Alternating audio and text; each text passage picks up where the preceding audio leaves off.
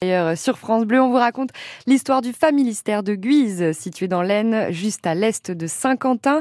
Des acteurs passionnés qui gèrent le Familistère tout au long de l'année, qui nous dévoilent tous les week-ends les secrets de ce joyau du 19e siècle. Et cette semaine, arrêtons-nous sur sa construction. Il a fallu combien de briques pour construire le Familistère? Vincent Pêcheux, guide référent. Un été au Familistère sur France Bleu Picardie. 15 millions de briques furent nécessaires pour édifier l'utopie de Jean-Baptiste André Godin. En imaginant le Familistère, Godin, déjà chef d'entreprise avisé, se pose en véritable architecte. Fils de serrurier et autodidacte, Godin met son architecture au service de ses idées sociales, puisant son inspiration dans les idées du socialiste utopiste Charles Fourier. 25 années de chantier et 8 millions de francs seront nécessaires à l'édification du site. Le choix de la brique est en soi une symbolique forte. Le palais de briques sera le palais des travailleurs. Godin acquiert entre 1859 et 1862 un total de 12 hectares de terrain, comportant l'usine et l'espace dédié au familistère, ce dernier lui revenant à environ 50 000 francs. Il fera tout d'abord appel à l'architecte fourriériste Victor Callan, qui trace les plans d'un modèle de palais pour les familles. Mais le résultat ne répond pas aux attentes de Godin. Il se résout à établir lui-même ses plans et laisse entendre qu'il s'éloigne du phalanstère imaginé par Fourier.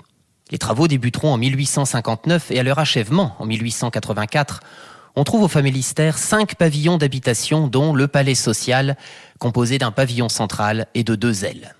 Les services comporteront une buanderie-piscine, des magasins, un théâtre et des écoles, ainsi qu'une nourricerie Poupona.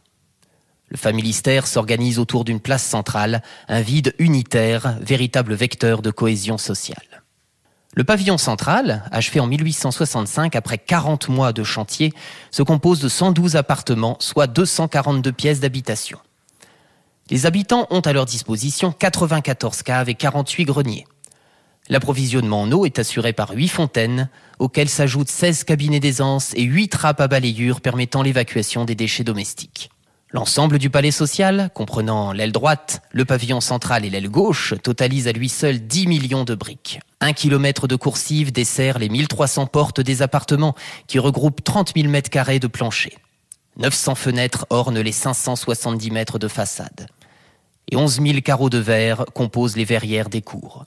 Godin rend aux travailleurs les équivalents de la richesse qui s'exprime dans une architecture au service du peuple. Vincent Pêche, guide référent au Familistère de Guise. Un été au Familistère, c'est chaque week-end à 7h40 sur France Bleu Picardie et tous les épisodes précédents sont à réécouter et à voir en images sur francebleu.fr. Demain, on poursuit notre tour d'horizon. On ira rencontrer l'architecte du Familistère.